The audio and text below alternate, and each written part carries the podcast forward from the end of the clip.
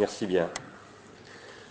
Euh, je veux commencer moi aussi par remercier euh, Rodrigo Silva et Léonard Nazar de nous avoir invités, de m'avoir invité ici aujourd'hui à Lisbonne, à la Fondation Gulbenkian. Je suis extrêmement heureux chaque fois que j'y viens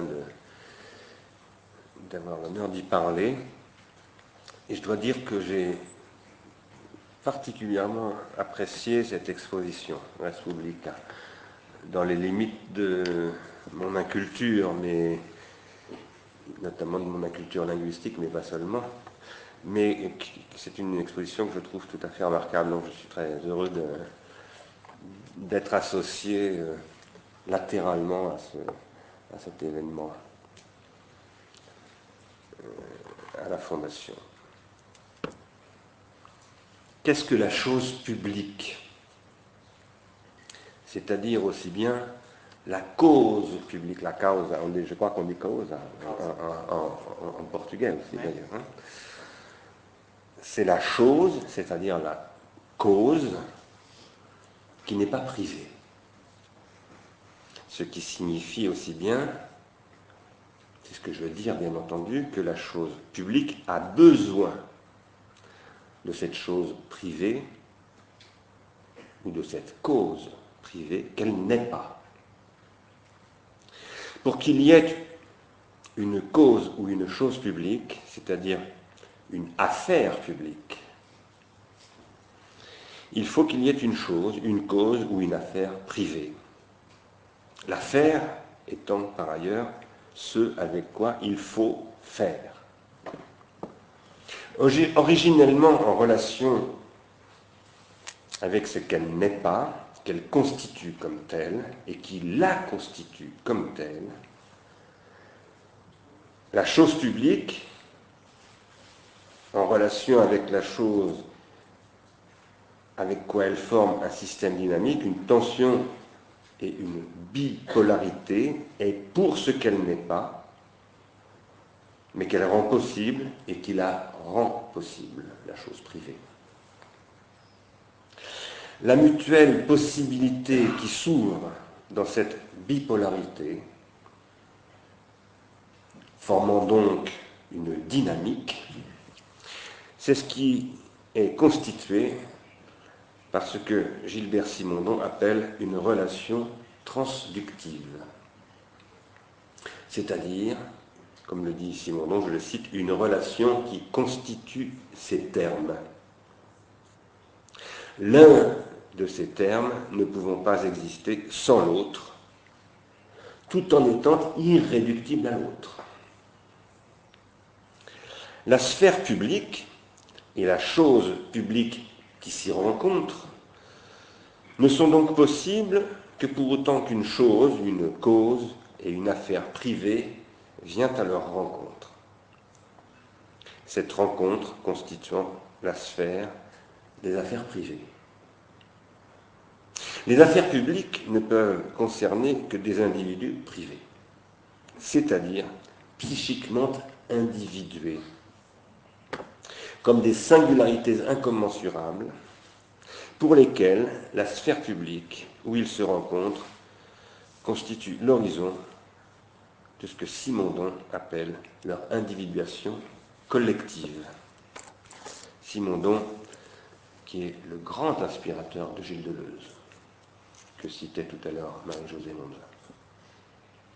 Ces singularités, telles qu'elles se rencontrent dans cet espace commun dit public, c'est-à-dire profanesse, non secret et non sacré tout aussi bien, où les singularités mettent en jeu leur singularité sur un mode héristique, polémique, agonistique, mais dans une modalité purement logique et dialogique de cette contradiction publique, c'est-à-dire non pas par le combat physique, mais par la controverse, ce sont celles, ces singularités, des citoyens à travers les actes desquels se constitue, lorsque la citoyenneté apparaît, une temporalité nouvelle et originale,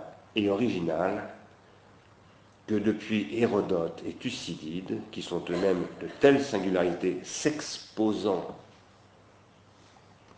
publiquement, on appelle l'histoire.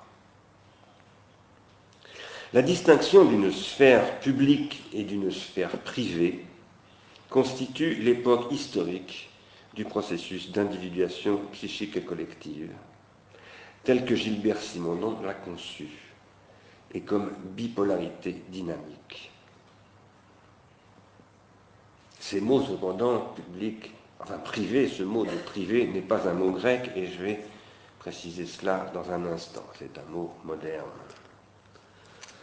Avant l'apparition de la société profane, c'est-à-dire historico-politique, et constituée par son espace public, Simondon suppose que les sociétés constituent ce qu'il appelle une unité magique. Son analyse, laisse d'ailleurs du même coup de côté les sociétés qu'il faudrait appeler proto-historiques, c'est-à-dire celles impériales et basiliques de l'époque que l'on dit ici archaïque. Que l'on dira ici, pardonnez-moi, archaïque. Je considère cette analyse de Simondon comme insatisfaisante, mais je n'ai pas le temps de développer ce point aujourd'hui. Quoi qu'il en soit, Simondon pose que d'une façon générale, l'individu psychique doit être pensé à partir du processus d'individuation au sein duquel il s'individue et non l'inverse. L'unité magique étant un stade où cette différenciation demeure en quelque sorte dans les limbes. Je parle de la différenciation du public et du privé.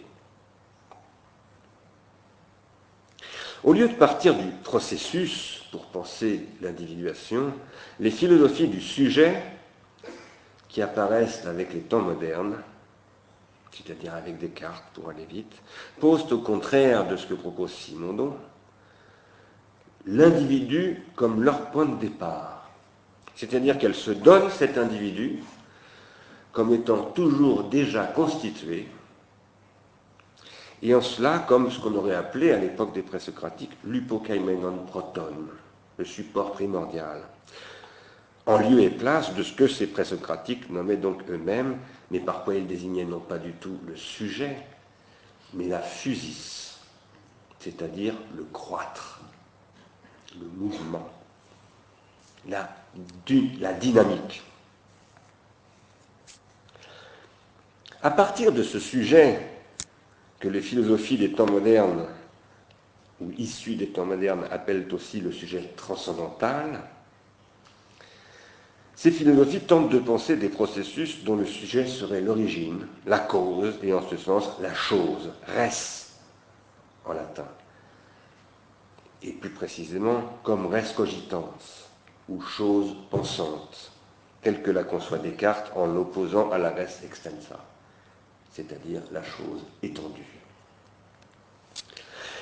La pensée de l'individuation, telle que la propose en particulier Gilbert Simondon, et dans laquelle s'inscrit Deleuze, part au contraire du processus, d'où surgissent au cours de ce processus, et comme des concrétisations de ce, processus, les choses, les causes, les affaires d'individus dont l'histoire au sens où celle-ci est à la fois en allemand Geschichte et Historie, c'est-à-dire temporalité et, disons, récit historique, science historique, commence avec l'écriture.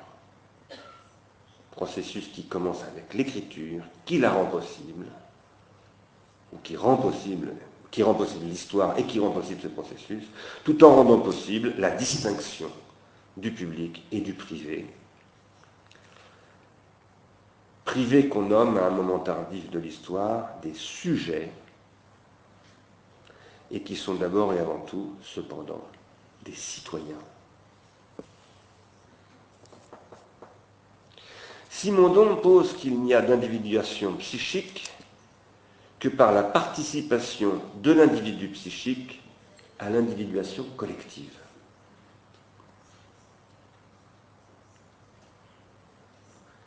L'individuation psychique n'est pas l'individuation collective, mais elle est pour l'individuation collective, et elle n'est que pour elle, et réciproquement, dit Simondon. Je peux toujours fantasmer une individuation psychique qui ne se réalise pas. Ça existe, ça. C'est ce que Freud a découvert comme une certaine modalité du fantasme. Je dis bien une certaine modalité parce que le fantasme n'est heureusement pas épuisé par cela. Tout ce dont parlait Marie-Josée Montlin tout à l'heure est aussi de du fantasme, mais en un sens évidemment beaucoup plus riche et prometteur. Je ne peux m'individuer psychiquement, dit Simondon, que dans la mesure où mon individuation psychique vient à la rencontre d'autres individus psychiques. Dans une individuation collective qui n'est précisément pas simplement psychique, mais sociale, c'est-à-dire aussi, pour ce qui nous concerne, politique, économique, etc. Je voudrais montrer ici, ce soir, premièrement, cinq petites thèses. Premièrement, que le jeu différentiel, où l'individu psychique et l'individu collectif s'individuent de concert, c'est-à-dire deviennent ou se transforment de concert, devenant ainsi ce qu'ils sont, pour reprendre Nietzsche, reprenant Pindar, et se transformant dans cette trans-individuation, c'est un terme que j'ai forgé à partir de la théorie de Simondon, ce jeu différentiel, donc, n'est possible que parce que se produit en outre une individuation technique, ou des objets techniques, on pourrait presque dire des causes techniques et des affaires techniques, forment un système technique qui ne cesse d'évoluer. Deuxièmement, c'est par l'intermédiaire des objets techniques, c'est-à-dire des choses, affaires et causes par lesquelles et à travers lesquelles les individus psychiques s'individuent et se rencontrent, que l'individuation psychique peut devenir aussi, et doit devenir aussi, une individuation collective. L'individuation technique concrétisant et matérialisant dans l'espace la conjonction de coordination dans cette expression individuation psychique et collective. Troisièmement, c'est par l'individuation technique de l'écriture,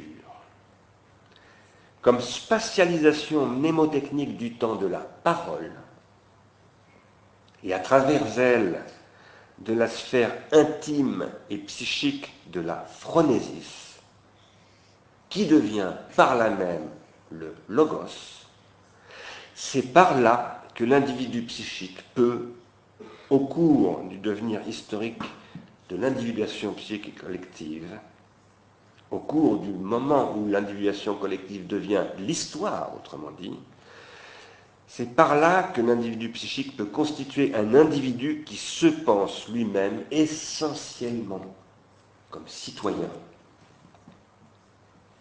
Quatrièmement, l'écriture appartient à un processus plus ample de grammatisation, dont ce que nous appelons de nos jours, c'est-à-dire au XXIe siècle, le numérique, le digital, est un stade une époque de, de, la grammatisation qui est aussi une époque de l'individuation technique et qui transforme la totalité du système technique.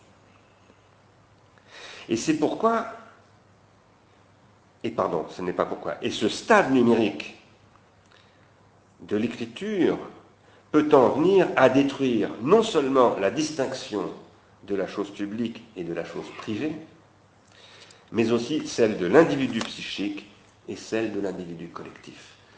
Je tiens à vous dire d'ailleurs que j'ai entendu tout à l'heure, grâce à Internet, puisque je peux écouter la radio française sur Internet, partout où je vais, où que ce soit, j'ai entendu que deux membres d'une entreprise française viennent d'être ont été licenciés il y a quelques mois parce qu'ils avaient sur Facebook critiqué leur entreprise, qu'ils ont été jugés au prud'homme, enfin que cette affaire, ils n'ont pas été jugés, Ils ont porté plainte au prud'homme. Le prud'homme, ce sont les tribunaux euh, qui gèrent le droit du travail en France, les conflits de travail, et qu'ils ont été déboutés. Ce qui signifie que, alors que cette conversation était absolument privée, on la considérait, le tribunal a décidé qu'elle était une affaire publique, et donc ce tribunal efface la distinction du public et du privé, et c'est extrêmement grave. Cinquième point, je soutiendrai cependant et tout aussi bien que la numérisation permet d'imaginer que le processus d'individuation dans son ensemble se recompose et constitue un nouvel âge de la chose publique, c'est-à-dire aussi un nouvel âge de l'individuation psychique et de l'individuation collective, se transindividuant au niveau planétaire. Car le numérique, c'est un hypomnématone planétaire, d'emblée planétaire. Et même dans les écritures idéogrammatiques comme l'écriture chinoise, l'écriture japonaise, etc., cela communique aujourd'hui avec les écritures occidentales. Et c'est un phénomène absolument colossal. La bipolarité dynamique que forment le public et le privé est déjà ce que donne à penser Jean-Pierre Vernant dans ses analyses du couple constitué par les dieux Hermès et Hestia. Avant de citer ces analyses, et en rappelant que parler d'espace privé dans le monde grec est certainement abusif et anachronique, mais en revanche, parler d'espace intime ne l'est certainement pas. Je dois, avant de vous reparler d'Hermès et de la déesse Hestia, je dois insister cependant sur le fait que dans Protagoras, le dialogue de Platon, Hermès vient après Prométhée et Épiméthée.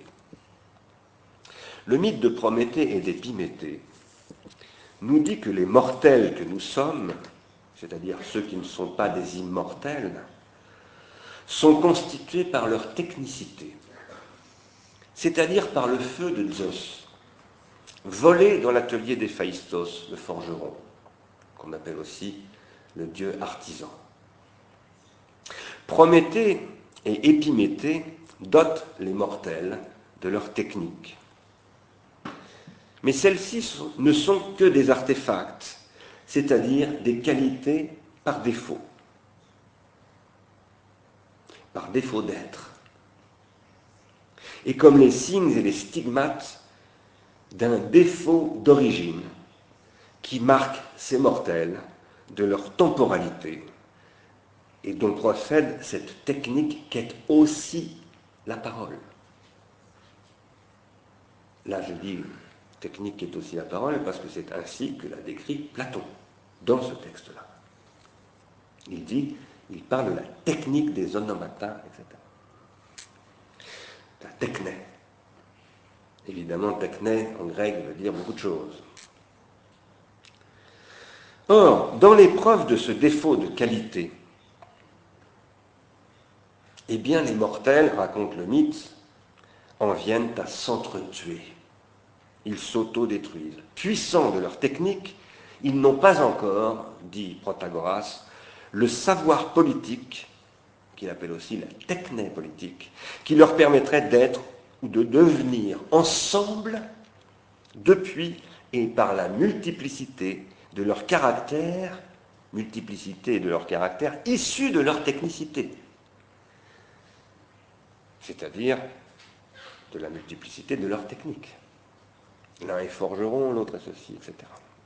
C'est ce savoir politique que, selon Protagoras, Hermès vient, après Prométhée et Épiméthée, leur apporter. Un savoir qui est fondé sur les sentiments de la, on dit en français, justice, et souvent traduit par honneur, pudeur,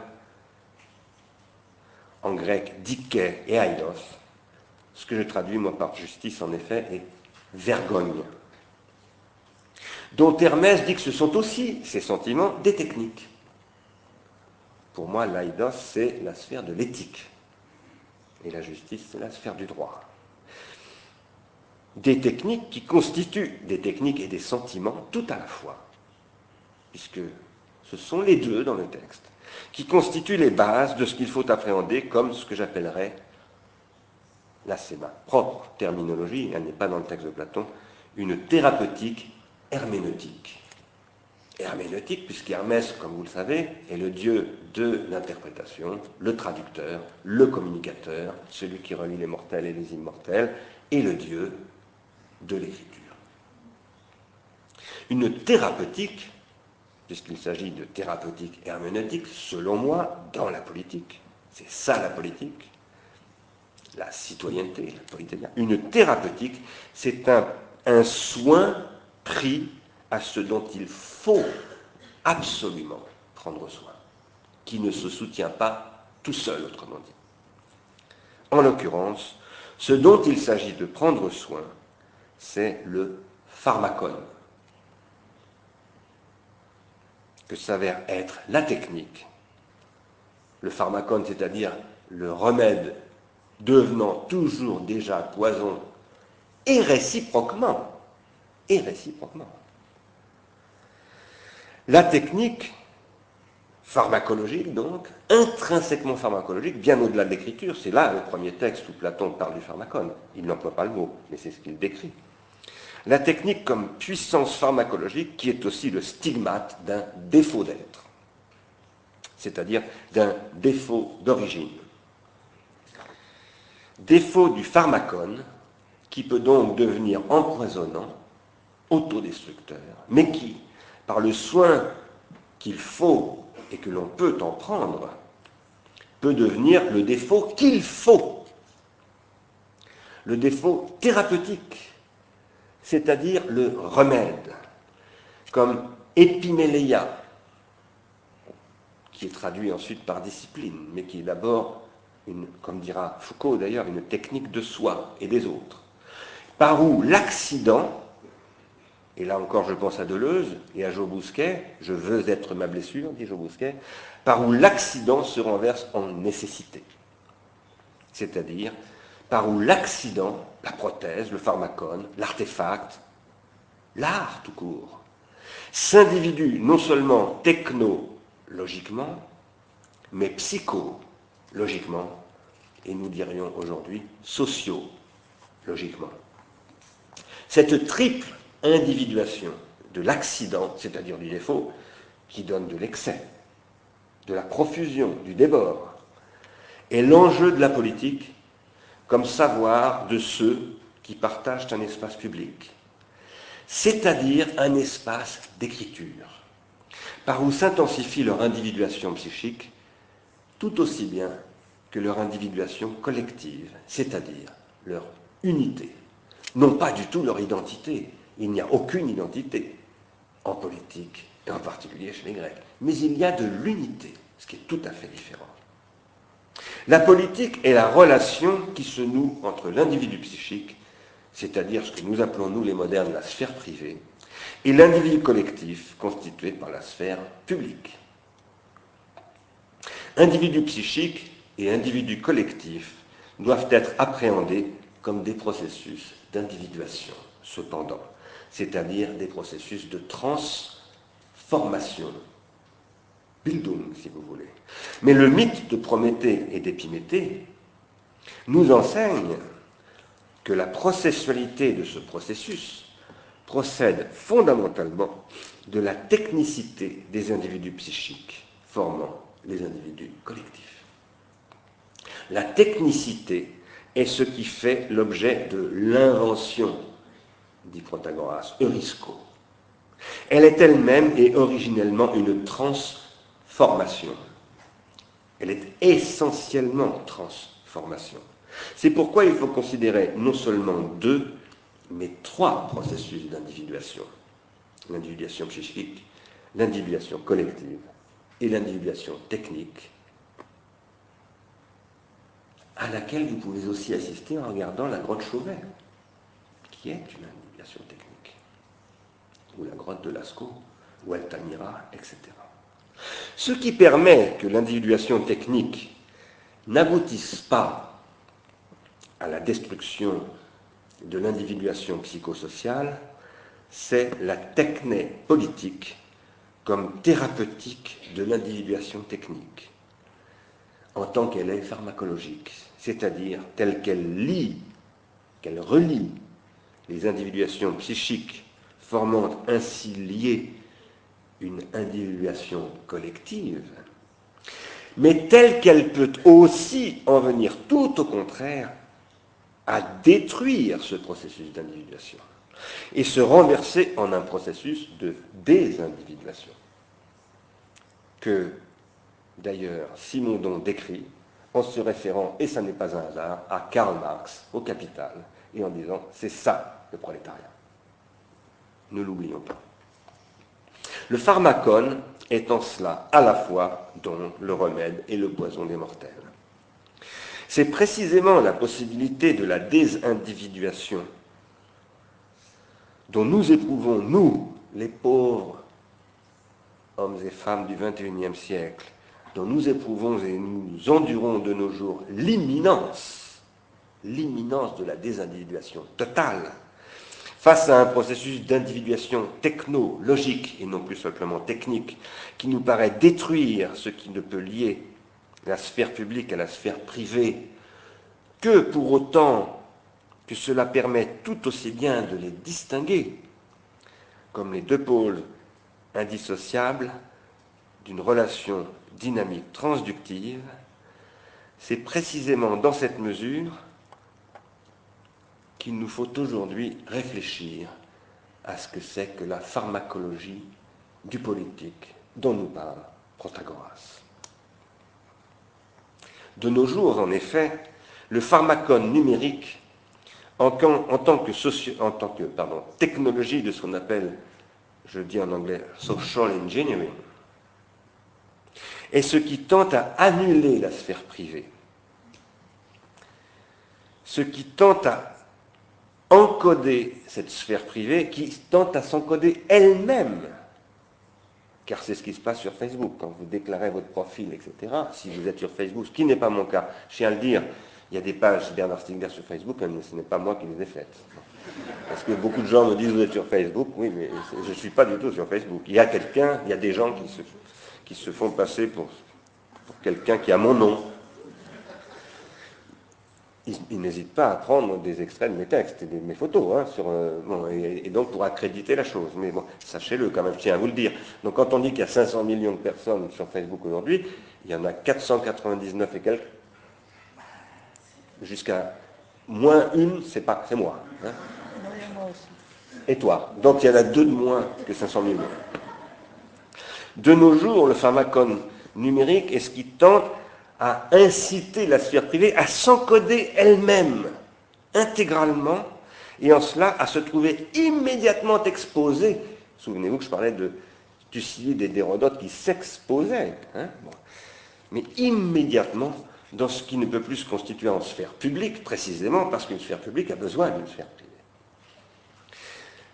Une telle publicité qui suppose une sphère privée que l'on appelle aussi l'intimité, suppose la diversité de ses pensées intimes protégées de cette exposition et constituant par là, en tant qu'elles sont protégées ainsi, par Estia, je vais y venir maintenant, l'espace de la contradiction publique où elles se rencontrent dans un espace qu'il faut appeler un espace critique.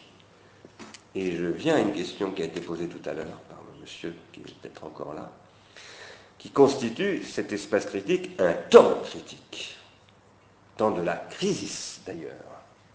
Et crise, c'est ce que nous vivons en ce moment. Et je vous rappelle que c'est dans une crise que naît la philosophie. Ce qui fait penser, Deleuze dit c'est la bêtise, et cette bêtise, c'est celle qui fait parler Socrate contre une crise, mais en activant la capacité critique, car la crise est toujours, comme le pharmacone, à double face. C'est une tête de Janus.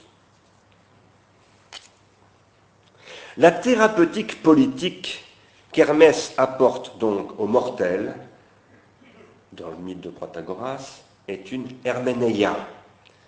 C'est une discipline interprétative, un savoir herméneutique qui suppose que l'interprète, merci aux interprètes, soit capable d'accéder aux sentiments de la dike, c'est-à-dire de la justice, et donc de l'injustice, comme dit Héraclite.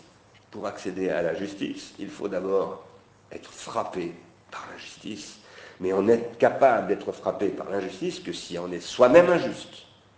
On ne peut pas être frappé parce qu'on ne peut pas concevoir.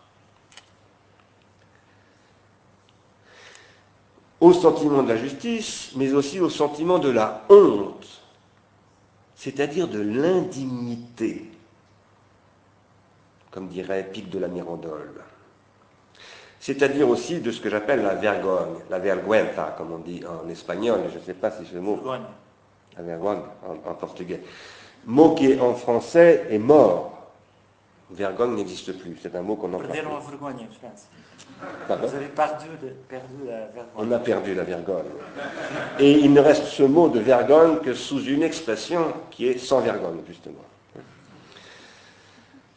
Qu'est-ce que la vergogne? C'est la honte devant la bêtise. La bêtise voulant dire aussi la méchanceté, d'ailleurs. On traduit parfois par l'honneur, disais-je tout à l'heure, et la dignité, la vergüenza, la, ou plutôt, pardonnez-moi, l'aïnof. Le savoir politique doit savoir prendre soin du savoir pharmacologique, car il y a un savoir pharmacologique.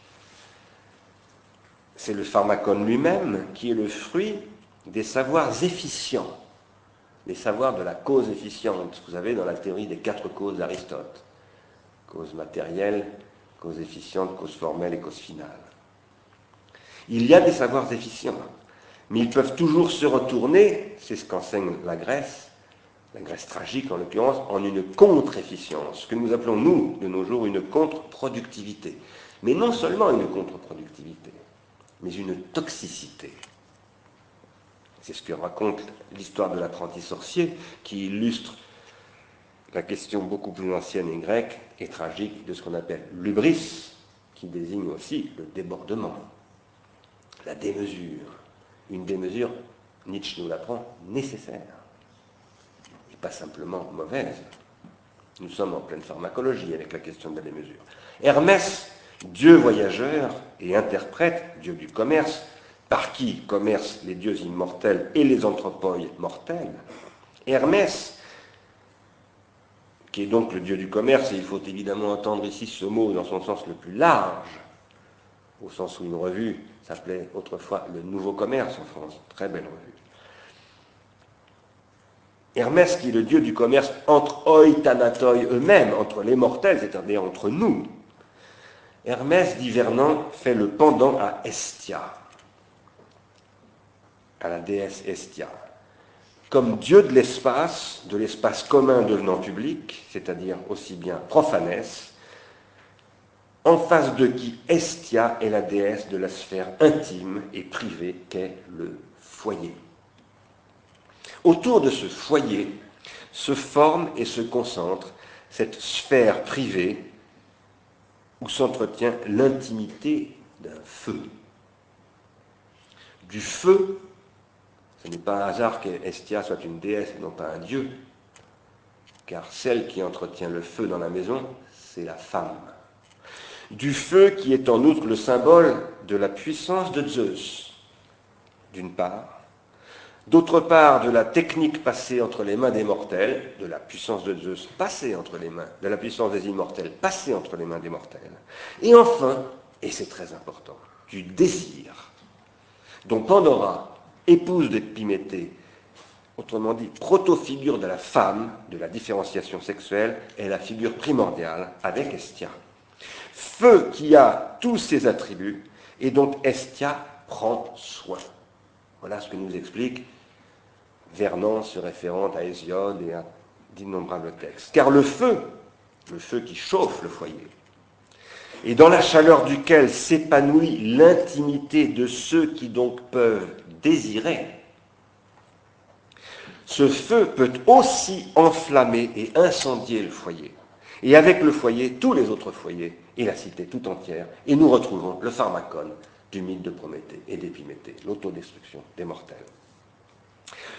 Le feu du foyer, dont ici c'est la femme qui prend soin, et j'y reviendrai, la femme qui est aussi une mère, est en cela aussi le pharmacone, toujours, dont Estia prend soin, qu'elle entretient tout en évitant de le laisser déborder du foyer, le contenant ainsi dans son intimité même, ce qui est aussi le sens de l'aidos, de cette pudeur et de cette honte que j'appelle donc aussi la vergogne, pudeur de la femme, pudeur dont la femme est en quelque sorte la femme qui prend soin de la protection de l'intimité du foyer par rapport à l'exposition dans la cité dont l'homme rêve en permanence, car l'homme est dans l'excès de fascination pour la sphère publique, eh bien, cet entretien du feu, ce soin, c'est ce qui protège cette intimité telle qu'elle s'accomplit, c'est-à-dire cet individu, comme, je cite ici René Char, le désir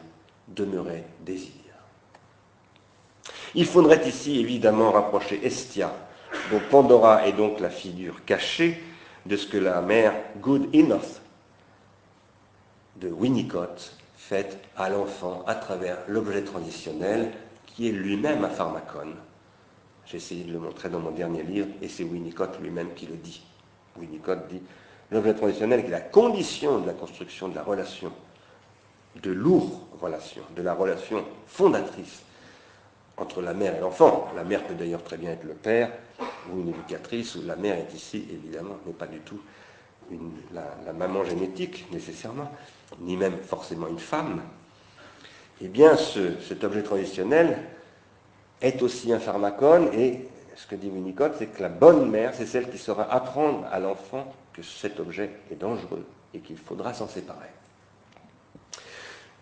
si j'avais du temps, je montrerai aussi que Winnicott explique, et là ça communique beaucoup avec ce que disait tout à l'heure Marie-Josée, que cet objet-là est ce qui fait l'enfance de l'art, ce que Bergala a appelé l'enfance de l'art, c'est-à-dire ce qui fait tout ce qui va de se vouloir être tout, euh, se transformer en une sublimation, dirais-je ici, avec Lacan, pas simplement avec Freud, qui conduit à quelque chose qu'on appellera éventuellement l'art, mais pas simplement l'art, la science, la philosophie, l'investissement citoyen et tant d'autres choses.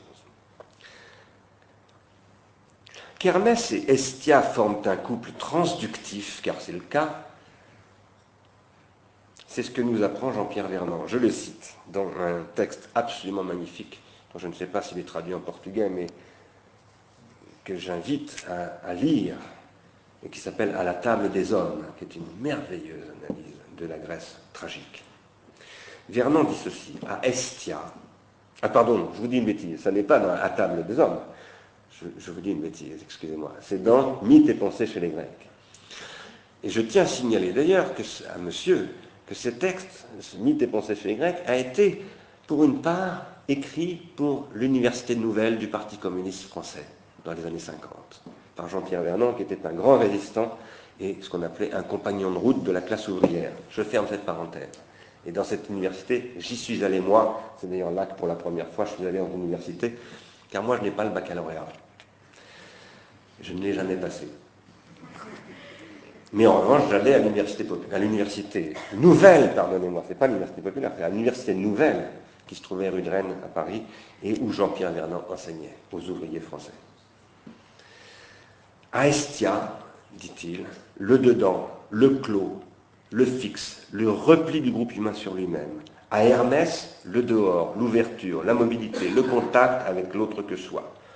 Le couple Hermès-Estia représente, dans sa polarité, la tension qui se marque dans la représentation archaïque de l'espace. Archaïque veut dire ici dans la Grèce tragique. Ni Hermès, ni Estia ne peuvent être opposés, pardon, ne peuvent être posés isolément ils assument leur fonction sous la forme d'un couple, l'existence de l'un impliquant celle de l'autre, à laquelle elle renvoie comme à sa nécessaire contrepartie. Bien plus, cette complémentarité même des deux divinités suppose, en chacune d'elles, une opposition ou une tension intérieure en chacune d'elles, qui confère à leur personnage de Dieu un caractère fondamental d'ambiguïté. Fin de citation. Cette question de l'ambiguïté, c'est celle sur laquelle reviendra Vernon dans À la table des hommes, précisément, en commentant non pas le Protagoras de Platon, mais le Prométhée enchaîné d'Échille et les textes d'Hésiode. Cette ambiguïté est la marque de ce qui vient traverser ces deux figures, qui vient en quelque sorte les cliver, dirions-nous, serions-nous tentés de dire après Lacan, en les liant, et qui est l'horizon pharmacologique comme tel. C'est ce que Vernon décrira précisément dans À la table des hommes. Cette situation doit être rapportée donc à ce que Lacan décrit comme une extimité et non pas simplement une intimité, qui est aussi bien le fruit d'une prométhéia fondant une épiméthéia, comme les deux faces de Janus, dont résulte la situation pharmacologique résultante. L'existence d'un espace public et de tout ce qui s'y forme comme publicité, c'est-à-dire comme connaissance commune, et tout d'abord comme connaissance de la loi, qui est aussi le savoir de Dickey et Eidos, cultivé et entretenu dans et par ce partage même, et entretenu comme on doit entretenir un feu, c'est-à-dire en s'en méfiant. L'existence de cette connaissance publique qu'est la res publica, res publica, mais qui doit être privativement interprétée dans l'intimité de son âme, psyché, mais aussi de ce que nous, après les modernes, nous appelons notre conscience, en notre âme et conscience, comme on dit en français. Tout cela est, comme on le disait, après la Révolution française, en particulier, dans les tribunaux de la République française, en votre âme et conscience, non plus devant Dieu, mais en votre âme et conscience. C'était le titre d'une émission de télévision des années 60, je ne sais pas si tu te souviens de ça. Euh, tout cela est fondé sur un dispositif de publication, pas d'espace public, sans instrument de publication. Et cet instrument de publication dont parle beaucoup Platon et dont parle beaucoup Socrate, eh bien, Platon qui en parle d'une certaine manière le premier en tant que tel, il en organise aussi le refoulement, et je prends le mot dans son sens quasi psychanalytique, lorsqu'il tente à opposer l'anamnésis à l'hypomnésis. Et ce refoulement, eh bien, c'est ce que Jacques Derrida, que citait tout à l'heure Marie-Josée, a précisément analysé comme étant la question du pharmacone. Cet espace public, constituant la res publica comme espace de publication, autrement dit d'écriture, où se rencontre la res cogitans et sa res extensa, quelle écriture c'est ce qui ouvre un fond de savoirs objectivés et profanes en tout genre, profanes signifiant précisément non secret, c'est-à-dire non plus simplement auquel on est initié, mais auquel on est enseigné par un enseignement qui devient public. Des savoirs publics, donc, tout d'abord en cela, en cela qu'ils sont non secrets, profanes, devant le secret, c'est-à-dire exposés à et devant la critique ce qui est la condition de la loi politique, de la loi telle que chacun doit s'y soumettre sur le fond de son droit et surtout de son devoir de la critiquer, de la transformer, de l'individuer, autrement dit, de s'individuer lui-même psychiquement dans le processus d'une élaboration collective, d'une individuation collective qui précisément s'appelle en Grèce la loi, le droit. De la trans-individuer au sein d'un processus d'individuation collective qui est, c'est cela que je veux souligner, tout à fait nouveau. Et tout cela supposant l'existence d'une sphère privée qui constitue elle-même un nouveau processus d'individuation non simplement collective et politique, mais un nouveau processus d'individuation psychique. Car l'individu grec n'est pas la même psyché l'individu d'avant la citoyenneté. Et notre psyché à nous-mêmes n'est pas la, la, psyché de l'individu grec. Et ça, il faut bien nous le mettre, si vous me permettez cette expression familière, il faut bien nous le mettre dans le crâne, comme on dit en français. La psyché se transforme sans cesse. Mais cette transformation passe par la techné. C'est ainsi que le public se distingue du privé à l'époque des Grecs, sans s'y opposer, puisque tout au contraire, il ne cesse de composer et se constitue mutuellement dans cette relation transductive. Ce qui est public se distingue du privé tout en constituant le privé, qui le constitue en retour, dans la stricte mesure où, entre la sphère publique et la sphère privée, comme Hermès entre les foyers, cela circule. Des circuits se forment et se transforment, et transforment ce qu'ils relient et où ils circulent. Des circuits que j'appelle des circuits de transindividuation. Dans cette mesure, qui est aussi une démesure, une hubris, toujours possible, un excès, un débordement, puisque tout cela est de part en part pharmacologique. Ces circuits sont ceux, ces circulations si vous préférez, qui sont des circulations de mots, de lettres, de livres, de choses, de femmes, d'enfants, de poteries, de marchandises. Ces circuits sont ceux que trame l'individuation psychosociale comme réseau à la fois dans l'espace et dans le temps, et à la fois dans l'espace et dans le temps public, et dans l'espace et le temps privé, c'est-à-dire intime, à la fois, mais différemment. C'est entre l'individu psychique et l'individu collectif devenu public, et cela ne paraît qu'au 7e siècle, public, c'est-à-dire constitué par la publicité des conditions de sa constitution, c'est là que s'installe, sous certaines conditions, typiques du processus d'individuation psychique et collective qui commence au 7e siècle avant Jésus-Christ en Grèce, et qui, pour une autre part, mais je n'ai pas le temps d'en parler, et d'une façon très différente, s'invente également en Judée au même moment. Au même moment. Et aussi par une question qui passe par l'écriture de ce qu'on appelle alors le livre et non pas les livres. C'est ainsi que apparaît, et c'est à ce moment-là qu'apparaît ce que nous appelons nous encore, cent ans après la République portugaise, la res publica. À travers ce processus de publication, par où se forme une doxa, qu'après la réforme protestante, et la République des lettres qui ont en commun d'être rendues possibles par l'imprimerie, qui ouvre elle-même la possibilité de la constitution de la presse, la presse comme nouvel espace de critique et de citoyenneté, la presse au sens des journaux, qui sont la condition de la Révolution française notamment, se constitue un nouvel âge de la publication.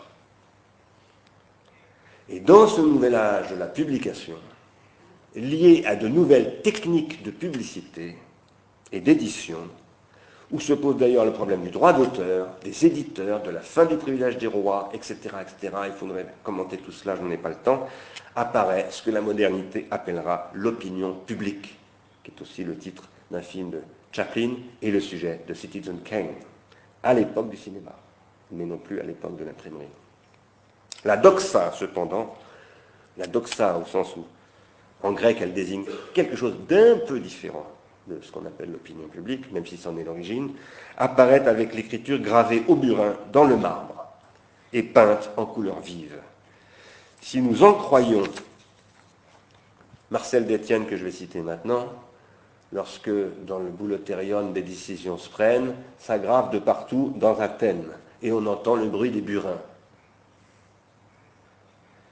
L'individuation collective rassemblés dans et par la polythéia des citoyens de la cité athénienne, n'est possible que parce que ces citoyens savent lire et écrire. Et je dois dire ici que c'est une façon que j'ai d'adresser à Jacques Rancière une, objection radicale à sa définition de la démocratie. Je le dis parce que je sais qu'il viendra bientôt, donc vous pourrez lui transmettre de ma part ce message, que je l'invite à une discussion que je lui ai déjà proposée maintes fois et qu'il refuse qui n'est pas très démocratique. Que cette constitution repose sur les savoirs de l'écriture, que cette constitution de la res publica, de la politeia, dans la Grèce ancienne, repose sur les savoirs de l'écriture et le dispositif de publication qui en résulte, ça c'est la question que vous posiez, monsieur, tout à l'heure, celle de l'éducation.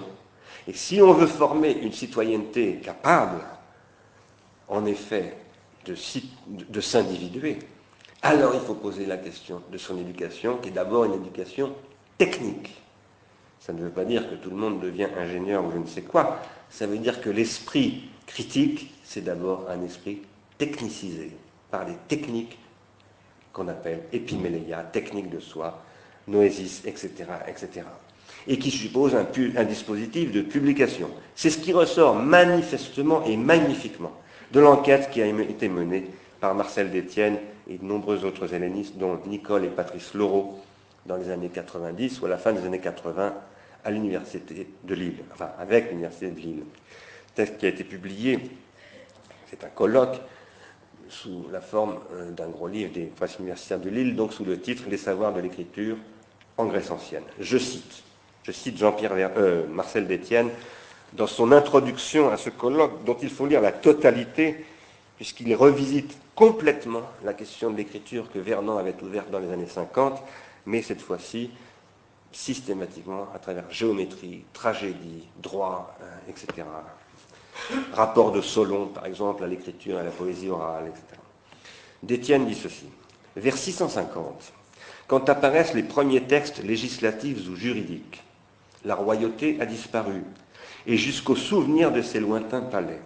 Depuis un siècle au moins, l'écriture alphabétique est en circulation. Les marchands, les poètes, les artisans, les particuliers, chacun en use, à son gré et comme il l'entend.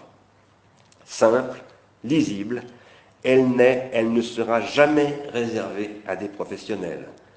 À ceux de Godard, appellerait peut-être les professionnels de la profession, j'y reviendrai tout à l'heure.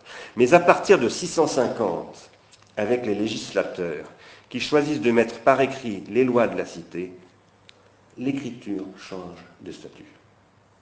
Elle devient un opérateur de publicité. Elle est constituante, nous sommes à l'époque de Solon, elle est constituante du champ du politique. Par l'audace de quelques-uns, conscients de l'enjeu, Solon, mieux que tout autre, affirme le geste fondateur. Écrire les lois, c'est une citation de Solon, semblablement pour le mauvais et pour le bon. C'est pharmacologique, ça, hein, complètement. Au lieu d'imposer une tyrannie ou d'attiser les tensions. Ça, c'est d'Étienne qui l'ajoute, d'Étienne.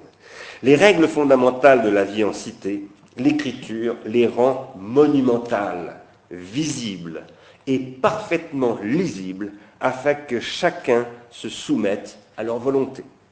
Une machine complexe leur sert de support dans le pritané, dans le lieu de la décision politique. Table d'écriture dressée au centre de l'espace public, tableau graphique consacrant l'indépendance de l'écrit. Exposé, c'est la fin de ma citation, dans les endroits les plus en vue, sur les sites les plus visibles et dans les lieux les plus fréquentés, les stèles couvertes d'écriture invitent qui le veut, c'est une citation, à prendre connaissance de situation, une citation du grec, de ses décrets et de ses lois. Gravées et peintes en couleurs vives, les lettres se veulent lisibles pour le plus grand nombre. Nous ne savons plus maintenant que ces, inscriptions étaient peintes, mais évidemment elles l'étaient. Les, archéologues le démontrent par ce qu'on appelle la stratigraphie, l'analyse de ces matériaux. Et donc elles sautaient aux yeux encore plus qu'aujourd'hui. Lorsque nous allons à Athènes, ou à, Delphes, nous sommes frappés par toutes ces écritures. Eh bien, ces écritures, qui n'étaient pas simplement des écritures adressées aux dieux, c'était avant tout une espèce de journal officiel qui s'adressait à tous les citoyens qui devaient tous savoir lire et écrire. Je n'ai pas le temps de vous citer ici Henri Irénée Marot qui a expliqué pourquoi on est absolument certain qu'à cette époque-là, déjà, des écoles existaient partout dans la Grèce ancienne.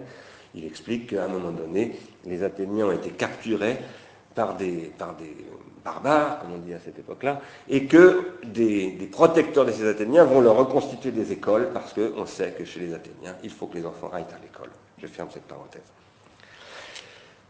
Dans la sphère publique qui constitue la Politeia, les citoyens ont également, c'est-à-dire isonomiquement, mais aussi technologiquement et structurellement accès à l'espace public, c'est-à-dire à la publication et en particulier à la publication de la loi, non seulement en tant qu'ils peuvent la lire, et la lire à la lettre, mais également en tant qu'ils peuvent l'écrire, et même qu'ils doivent l'écrire à la lettre. Dans cette cité se constituent divers régimes d'individuation politique, c'est-à-dire d'individuation collective fondée sur la publicité, qui vont de l'aristocratie à la tyrannie, en passant par la démocratie, l'oligarchie et d'autres figures. Platon en donne régulièrement des listes, ignorant cependant la monarchie à proprement parler, celle que précisément la République renversera en France en 1789, en France et ailleurs, au Portugal notamment, il y a 100 ans. Et sur ce registre, la démocratie constitue pour l'Occident moderne, en particulier, l'idéal politique. La société démocratique se déploie véritablement en France avec l'instruction publique à partir de 1880, avec Jules Ferry reprenant à son compte en partie le programme de Condorcet et de la République française, première édition, et des Lumières. Cependant, les sociétés démocratiques modernes deviennent ainsi et dans le même temps des sociétés industrielles, où le citoyen est dilué dans et par le consumérisme, et où, comme consommateur, dans la crise de 2008, pardon, comme consommateur dont la crise de 2008 révélera au début du XXIe siècle la toxicité et l'addictivité et la misère, c'est-à-dire aussi la dimension fondamentalement pulsionnelle, empoisonnant les environnements physiques et mentaux et faisant système avec un capitalisme devenu lui-même intrinsèquement pulsionnel et qui désinvestit, ce qui veut dire qu'il n'investit plus parce qu'il est totalement transformé en machine spéculative, en machine à détruire l'économie, dans ce contexte-là qui passe fondamentalement par Hollywood, et aussi par ce, je ne sais plus comment s'appelle-t-il, ce producteur du mépris, euh, Jérémy, je ne me souviens plus. Cet individu psychique se trouve désindividué, et avec lui, les processus d'individuation collective. Ce que je veux donc dire, c'est qu'au cours du XXe siècle, la démocratie industrielle détruit la démocratie qu'elle remplace par le consumérisme. Cette crise advient au moment où s'impose l'évidence que les générations les plus jeunes, je parle de la crise de 2008, où tout à coup il est devenu absolument patent que le capitalisme était devenu autodestructeur à travers son évolution inconsidérée vers la spéculation pulsionnelle et sans limite, cette crise advient donc au moment où s'impose l'évidence que les générations les plus jeunes constituent ce que l'on appelle depuis quelque temps, et depuis l'Amérique du Nord, les digital natives. Si nous en avions eu le temps, j'aurais souligné que dans un livre magnifique d'Eric Robertson Dodds, qui s'appelle Les Grecs et l'irrationnel, Dodds donc montre quelles difficultés sont induites dans la Grèce ancienne par l'apparition de ce que j'appellerais les literate natives, c'est-à-dire les jeunes Athéniens qui commencent à savoir lire. Ce sont eux, dit Dodds, qui renversent le pouvoir de la gérontocratie, qui est aussi le pouvoir des professionnels de la profession, comme Jésus-Christ les appelle un peu plus tard, dans un temple dont il dit, mais vous commencez à nous casser les pieds, vous les scribes, qui nous empêchez de pratiquer en tant que véritable fidèle la lecture du livre. Jésus qui n'est évidemment pas du tout encore chrétien à ce moment-là et qu'il n'a jamais été. Non, mais il va, il, sauf pour les chrétiens. Il n'a jamais été. Mais bien sûr que si, puisque Jésus n'est que ce que croient les chrétiens. Et Jésus est avant tout une croyance. Je parle là, non pas de l'histoire, mais de ce qui se passe précisément dans la théologie, et, pas simplement dans la théologie, mais dans les pratiques religieuses, de la croyance dont il s'agissait tout à l'heure. Bien entendu, je suis d'accord avec toi, que Jésus est un juif, mais le Jésus du christianisme qui domine ici au Portugal, c'est visible quand on sort de Saint-Jérôme, hein, du monastère de Jérôme. c'est impressionnant. Hein, à quel point Jésus est absolument euh, déjudaïsé. Quoi, hein. bon, mais quoi qu'il en soit, ces jeunes literate natives d'Athènes et d'ailleurs, eh bien, il renverse la gérontocratie et ça a des conséquences d'abord économiques énormes, dont j'aurais pu revenir à Détienne, à Vernon, à Dotz, mais également à beaucoup d'autres. On montrait que cette crise, il y a une crise économique à l'époque d'Athènes qui a été très négligée dans les analyses qu'on a faites de ce qui se passe à ce moment-là, mais qui est extrêmement importante, qui est aussi une crise spéculative d'ailleurs. Ça a été montré en particulier par, j'arrive plus à retrouver son nom, un très grand helléniste français qui s'est engagé contre l'Algérie française, etc. Comment s'appelle-t-il Très connu, mort récemment. Mais euh, cela conduit ces troubles eh bien, à la mort de Socrate. C'est ce que dit aussi dont il rappelle d'ailleurs que Socrate, comme beaucoup d'autres, a été condamné et passé en procès, dont Protagoras, qui a choisi la fuite plutôt que la. Socrate, demandant à Criton, dans la dernière minute de sa vie, de son existence, il faudrait mieux dire, tout juste avant de mourir, ses yeux vont juste se fermer, il dit à Criton, va sacrifier un coq pour moi à Asclépios. On dit, tiens, ah oui, le dieu de la thérapeutique, le dieu de la médecine, autrement dit, mais pas du tout. Asclépios, c'est d'abord le dieu du pharmacone. Si vous connaissez la mythologie d'Asclépios, qui est Asclépios C'est celui qui est capable de faire du sang empoisonné de la gorgone usage comme d'un médicament. C'est d'abord un pharmacien. Ce pharmacien deviendra un médecin, il deviendra le patron des Asclépiades, dont le premier et le plus connu s'appelle Hippocrate. Et on dit que Zeus, qui voit un danger, que les mortels y deviennent immortels, va foudroyer Asclépios pour cette raison. Bon. Quoi qu'il en soit, ce qui s'est effondré en 2008, ce n'est pas le monde détruit par les digital natives, et ce n'est pas le monde des digital natives, c'est le monde des analog natives, c'est-à-dire c'est le monde de ma génération. Une génération formée dans la fréquentation des cinémas, dans l'écoute de la radio, des électrophones TEPAZ, qui sont devenus ensuite des chaînes de fidélité, et puis de la télévision. La génération des consommateurs heureux, qu'on appelait également les baby boomers, ceux qu'on est en train d'évaluer comme coûtant trop cher pour la retraite, ce qui fait que non, je n'aurai pas ma retraite l'année prochaine et qui ont détruit le monde en grande partie. Nous, autrement dit. Nous avons détruit le monde. Quand je dis nous, ce n'est pas un nous de culpabilité, c'est un nous historique et analytique. C'est par une perversion de la raison lettrée devenue rationalisation, rationalisierung. Entendons ce mot à la fois au sens de Max Weber, Theodor Adorno, Herbert Marcuse, Jürgen Habermas dont je n'aime pas beaucoup les dernières œuvres, mais qui a quand même écrit des choses importantes au début de sa vie. C'est par là que le consumérisme s'est installé en combinant une culture lettrée de, de literal natives, qu'il faut d'ailleurs penser non pas simplement avec Socrate, Marcel Détienne et Jean-Pierre Vernant, mais aussi avec Martin Luther, et avec la question de l'imprimerie, la réforme qui passe fondamentalement par cette popularisation, cette vulgarisation de la langue, de la Bible, par son impression, par ces petites Bibles qui se vendaient pas cher et que tout le monde pouvait lire chez soi, dans l'intimité de son foyer, dans l'estia chrétienne de la réinventée par la réforme protestante. C'est la combinaison de cela avec une culture de masse, une culture de l'analog culture, des analog natives, qui va rendre possible un processus de captation et de destruction systématique de l'attention par les industries culturelles et qui va nous conduire, nous, les baby boomers, à être complices de ce système, à ne pas le critiquer.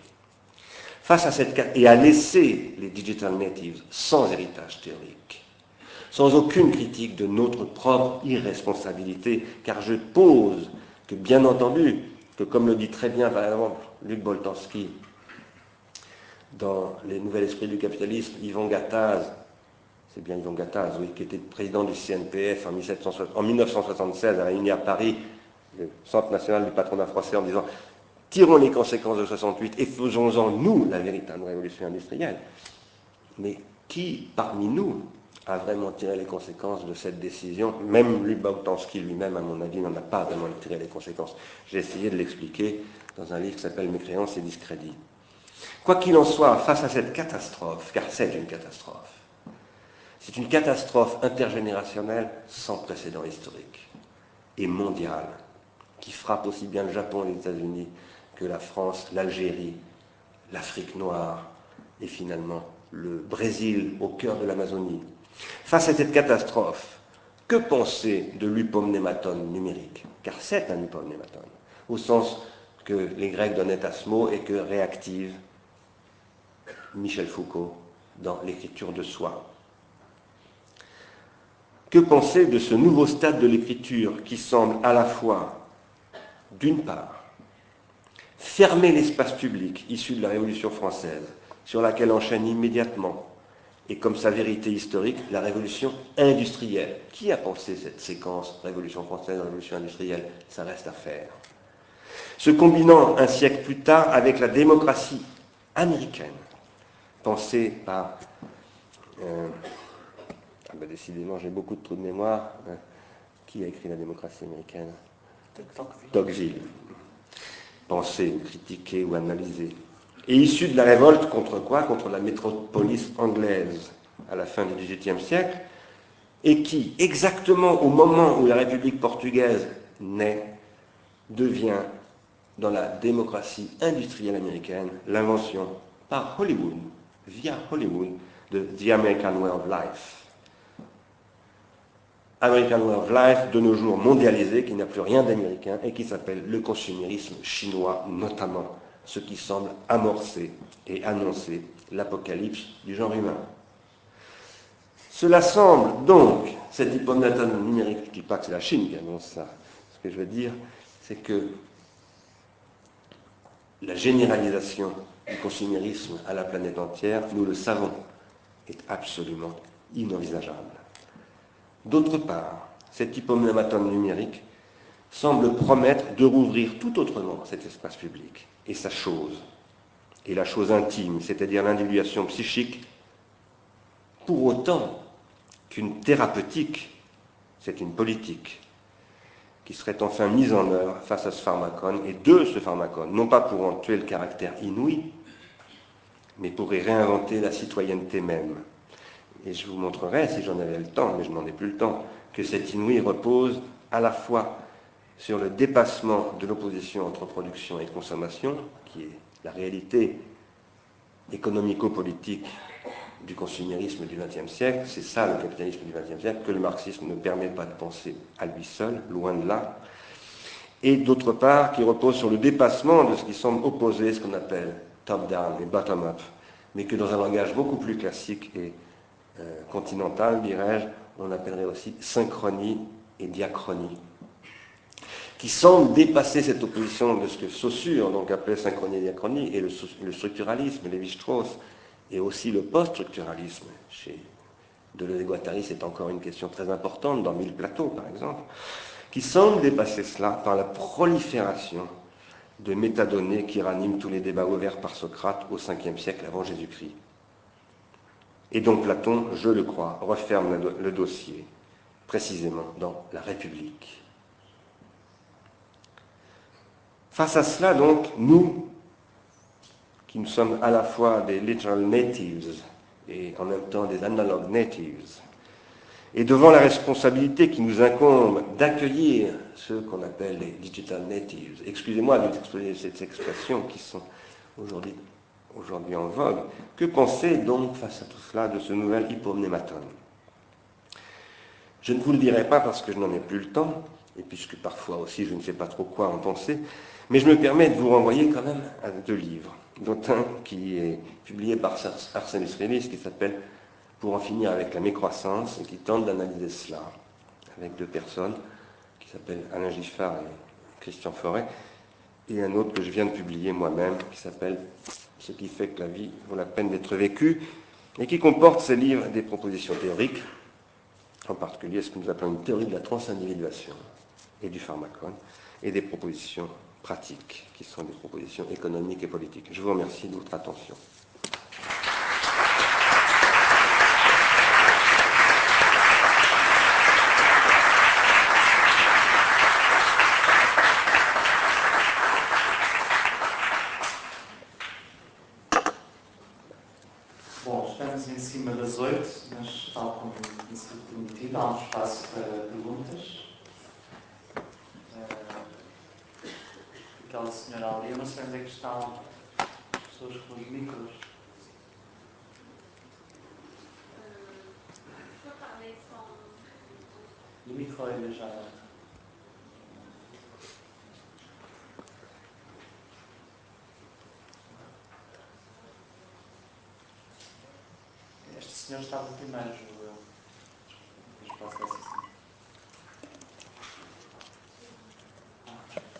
Ah oui.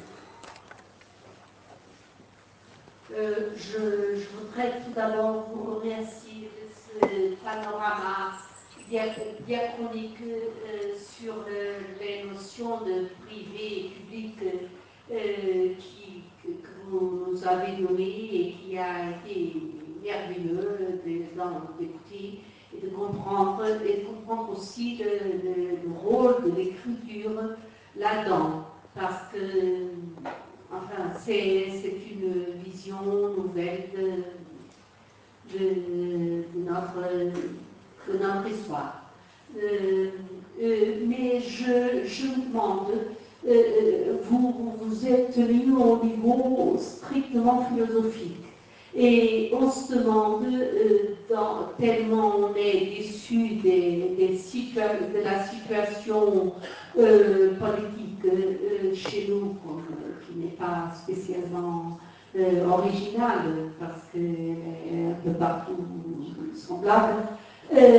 Pourquoi ne, pas descendre aussi au niveau des républicains, des, de- des auteurs et des idéologues et des pro- propositions politiques, euh, comme par exemple celle de Jean-Pierre Chevènement et Jacques Généreux et Brigitte Debray, qui, qui, qui, oui, et, qui, mais qui ont euh, une emprise directe sur la réalité parce que euh, il, existe déjà des mouvements en France comme Respublica. Euh, J'aimerais vous entendre un peu euh, sur cela. Et, euh, vous n'avez pas fait allusion, quoique euh, vous avez parlé du capitalisme, de l'autodestruction du capitalisme, mais euh, le rapport au libéralisme, au socialisme, de ces idéologies, euh, ce serait très, très intéressant de vous entendre sur cela. Et j'aimerais vous défier à dire quelques mots. Merci bien, mais je suis ravi que... é, a senhora já colocou a questão, ele vai responder e depois a outra senhora que está primeiro, está bem? Je vous remercie beaucoup de cette question qui me donne l'occasion de développer un peu ce que j'introduisais à peine à, à la fin de mon, mon exposé. Euh, j'ai mentionné, enfin je n'ai peut-être pas mentionné, mais j'ai parlé de propositions théoriques et pratiques. Ici, je suis venu pour tenir un discours théorique, en effet. Je pense que je ne veux pas dire que la théorie doit précéder la pratique parce que je n'y crois pas du tout. Je suis un matérialiste et, je crois beaucoup plus que la pratique euh, précède la théorie. Mais en même temps, je pense que dans une société politique, les propositions pratiques doivent être absolument théorisées. Et que la catastrophe politique que nous vivons planétairement, et je dis bien planétairement, sauf peut-être en Chine, où il se passe des choses étonnantes sur le plan politique. Il faut y aller. Euh, même s'il y a beaucoup de choses très menaçantes aussi. Cette catastrophe politique est liée à ce que j'appelle un processus de prolétarisation généralisée. Mais prolétarisation, je le prends en un sens qui n'est pas le sens que les marxistes, que j'ai été moi-même pendant très longtemps, je suis toujours marxien d'ailleurs, hein, mais je ne suis plus marxiste, je suis très critique sur le marxisme aujourd'hui, euh, n'ont pas compris. La prolétarisation, c'est ce que dit d'ailleurs Simondon, et c'est lui qui m'a fait comprendre ça, c'est la désindividuation, c'est-à-dire en fait c'est la perte de savoir. Et aujourd'hui, le capitalisme va très mal, et au risque de vous décevoir, eh bien je vous dirais que pour moi aujourd'hui le problème n'est pas de le renverser, mais de l'empêcher de disparaître, parce que je crois que malheureusement, c'est pas du tout d'actualité de le renverser. Il n'a pas besoin de nous pour se renverser d'abord, et que son renversement, s'il se produit, ce qui est extrêmement probable, sera une catastrophe. Et donc la question aujourd'hui pour moi n'est pas comment renverser le capitalisme, mais comment inventer une autre société industrielle qui ne repose plus sur le consumérisme. qu'elle soit capitaliste ou pas, je dirais que ça m'est égal. Pas tout à fait vrai. En réalité, je pense que le capitalisme ne pourra pas durer très longtemps, mais je pense, j'espère qu'il durera au moins encore 20 ou 30 ans. Parce qu'un modèle industriel nouveau ne s'invente pas du jour au lendemain, et aujourd'hui la seule structure économique qui rend possible cette invention, c'est le capitalisme, y compris en Chine. Alors, maintenant, pour euh, essayer de répondre à votre question. Alors, qu'est-ce que, pardonnez-moi, qu'est-ce que j'appelle la prolétarisation? J'ai essayé de montrer que, par exemple, si Bernard Madoff, vous savez, ce monsieur qui est actuellement en prison, on m'appelle Bernie d'ailleurs, bizarrement, parce que dans cette culture-là, tout le monde s'appelle Bill, Bernie. Barack, ça ne se transforme pas aisément, donc euh, tant mieux, au moins il a gardé son vrai nom son nom son prénom, son prénom de saint, de je ne sais quoi, euh, Bernard Madoff, donc, a été nommé président du Nasdaq à la fin des années 90. Qui l'a nommé? Beaucoup de monde, car ce genre de choses ne se fait pas comme ça, ce sont des opérations de lobbying extrêmement importantes, mais il est évident que dans la nomination d'un personnage aussi important, je rappelle que le Nasdaq, c'est à cette époque-là le cœur de Wall Street, il est évident que le patron de la Fed, qui s'appelle, euh, si j'ai décidément des problèmes de mémoire aujourd'hui, Greenspan, Alan Greenspan, Alan Greenspan, maintenant c'est Bernanke, mais à l'époque c'est Greenspan, Greenspan a forcément soutenu cette candidature. Il est inimaginable que le patron du Nasdaq ait pu être nommé patron du Nasdaq avec un veto de Greenspan. C'est inconcevable. Je vous rappelle, enfin vous ne le savez peut-être pas, donc je vous informe si vous ne le savez pas, que le jour où on a appris l'affaire Madoff, en France, le journal Le Monde, considéré comme un journal sérieux de référence,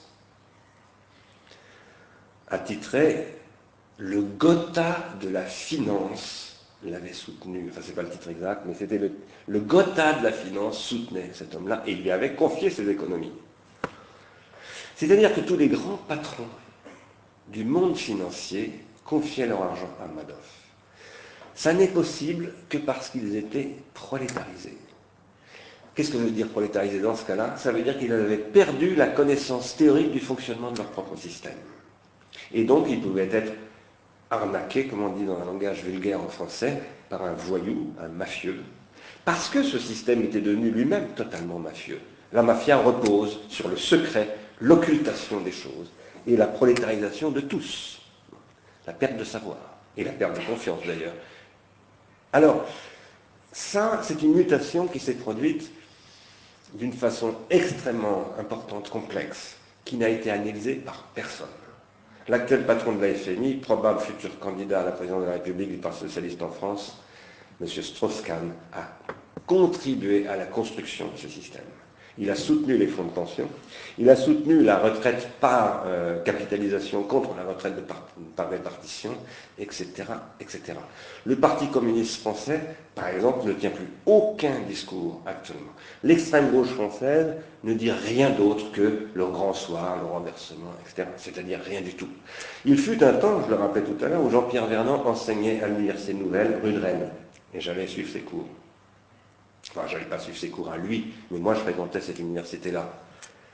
Parce que je travaillais à l'époque dans une usine. Et ces gens-là, ces gens-là, à cette époque-là, pensaient. N'est dire pas pour rien que tous ces gens, Vernon, euh, euh, Lacan, euh, tant d'autres, d'innombrables intellectuels français, accompagnaient, étaient des compagnons, comme on les appelait, de cette structure. Mais ça, ça a été liquidé. Ça a été liquidé au PC, ça a été liquidé au PS, ça a été liquidé à droite aussi d'ailleurs. Il n'y a plus qu'une prolétarisation généralisée. Autrement dit, il y a beaucoup de travail à faire, mais ce travail, nous pouvons le faire en comptant sur la jeunesse. Nous ne pouvons le faire que si nous savons compter sur la jeunesse, c'est-à-dire lui faire confiance, lui transmettre, ne pas avoir peur d'elle, car beaucoup de gens ont peur de la jeunesse. Pas simplement les sarkozystes qui blâment les jeunes dangereux. Vous savez qu'il y a des lois anti-jeunes qui ont été votées en France, qui condamnent les jeunes, véritablement. C'est extrêmement grave. Sans parler, je ne parle même pas du fichier qui a été envisagé pour ficher les enfants de 3 ans agités, euh, soi-disant euh, manifestant le syndrome de ce qu'on appelle l'hyperactivité, l'attention deficit disorder, ce par rapport à quoi finalement le gouvernement français a reculé devant 300 000 signatures dans la mienne. Mais euh, voilà, le, fichage et, le, flicage de la jeunesse en France, mais partout dans le monde aujourd'hui, est à l'ordre du jour, mais beaucoup d'intellectuels en sont complices. Et je pense que ceux que vous avez nommés tout à l'heure le sont aussi. Car leur dénonciation du jeunisme est extrêmement problématique. Ça existe le jeunisme. Mais si on veut euh, s'y opposer, ce n'est pas en le dénonçant comme on fait dans les médias. C'est en analysant comment il fonctionne, c'est en essayant de comprendre comment il s'est élaboré. Moi j'ai une théorie de ça. Ce qui s'est élaboré, j'ai assisté à ça.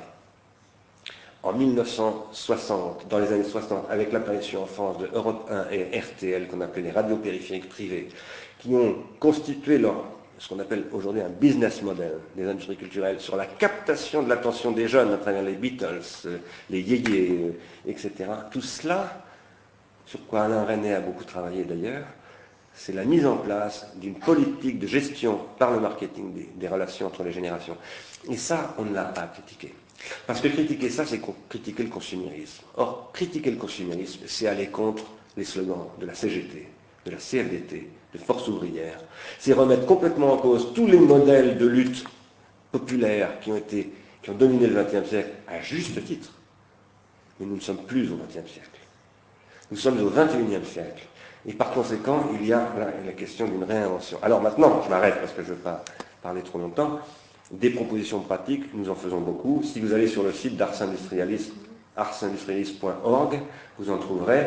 Nous avons publié deux manifestes, un qui est paru au mois de septembre, et ce manifeste, eh bien, il tente une analyse précise de la crise de 2008 et il essaye d'apporter des propositions de principe pour des programmes politiques nouveaux. Voilà ce que je peux vous répondre pour le moment. Maintenant, il y a des choses à prendre intéressantes chez Jacques Généreux, chez euh, Régis Debray certainement aussi. Chevènement, ça, je n'en suis pas sûr. Mais bon,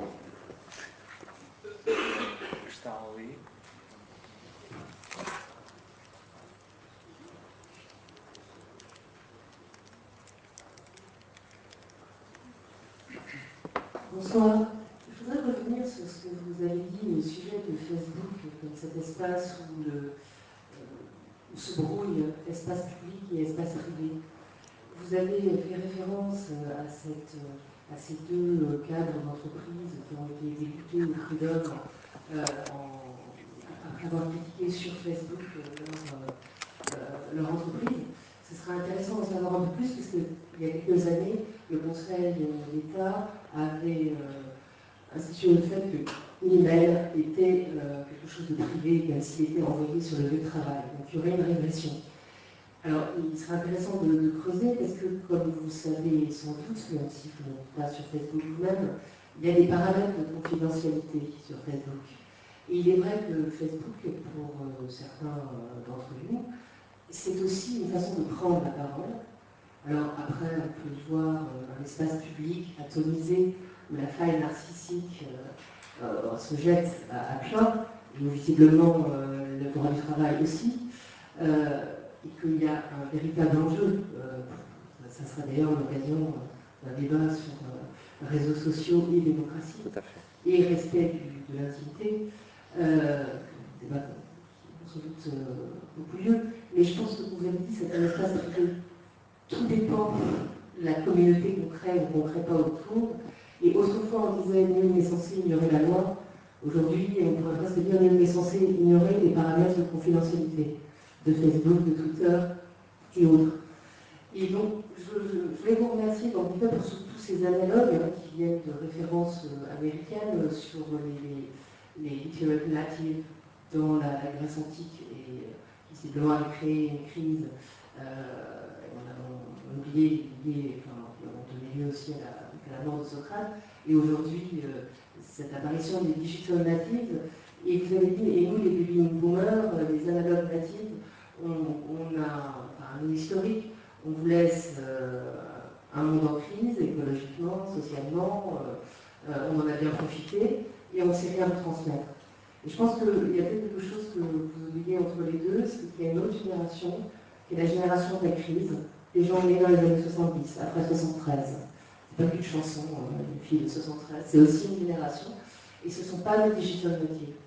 Et cette génération-là, elle est un peu entre deux, deux eaux, un petit peu entre marteau et l'enclume, euh, face à des gens comme justement les digital qui servent bien un. Et, là, il y a vraiment un, enfin, le lien savoir de pouvoir technique, technologique, il est, il est très important parce qu'aujourd'hui, les handicapés de la souris, ce sont des vrais handicapés.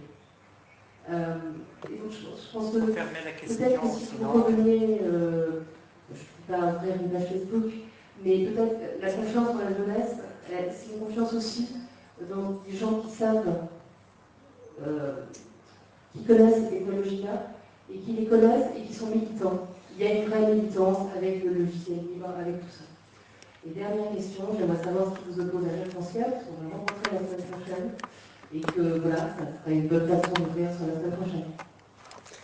Merci beaucoup. Euh, c'est l'observation et, et, cette question.